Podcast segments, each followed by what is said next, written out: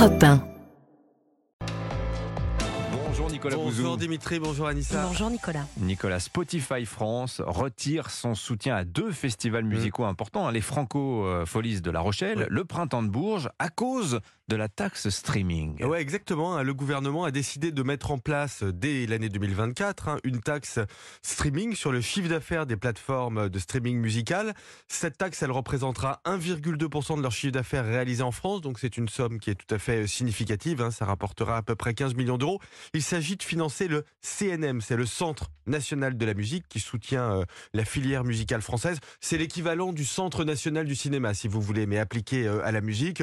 Et donc, c'est un organisme public hein, qui distribue les aides aux artistes, aux salles, aux producteurs de spectacles, aux disquaires. Alors, jusqu'ici, ce CNM était surtout euh, financé par le spectacle. Les plateformes de streaming, elles, proposaient de contribuer au CNM par une contribution volontaire, mais Mhm. pas de taxe. Bah, le gouvernement euh, Oui. a préféré une taxe.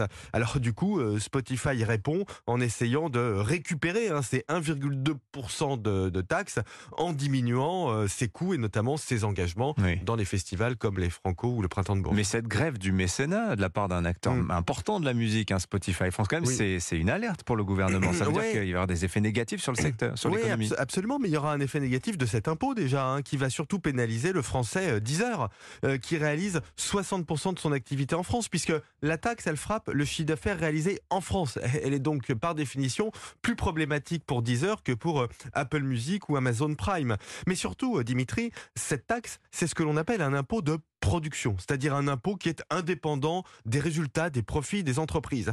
Ce qui est quand même paradoxal, c'est que le même gouvernement qui instaure cette taxe a mis en place depuis l'après-Covid une stratégie de baisse de ses impôts de production dans le cadre de sa stratégie de réindustrialisation.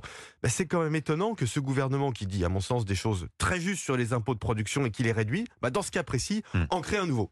Oui, mais enfin, le gouvernement, il nous explique quand même qu'au final, c'est quand même pour la bonne cause. C'est pour financer la création musicale. pour la bonne cause, euh, en effet. Donc c'est pour financer le Centre national de la musique. Je voudrais faire quand même deux remarques. C'est que la France dispo- dispose déjà du régime des intermittents du spectacle, qui permet hein, aux artistes de vivre euh, sans travailler euh, 100% du temps. C'est quand même une spécificité française. Et puis la deuxième remarque, c'est que la vitalité de la création musicale dépend pas du CNM, elle dépend pas des taxes. Ce dont les artistes ont besoin, c'est de gagner plus d'argent de leur travail. Il leur faut des contrats plus avantageux avec les maisons de disques, notamment. Une taxe sur le streaming répond pas du tout à ça. Signature européen, Nicolas Bouzou. Merci beaucoup, Merci Nicolas. beaucoup.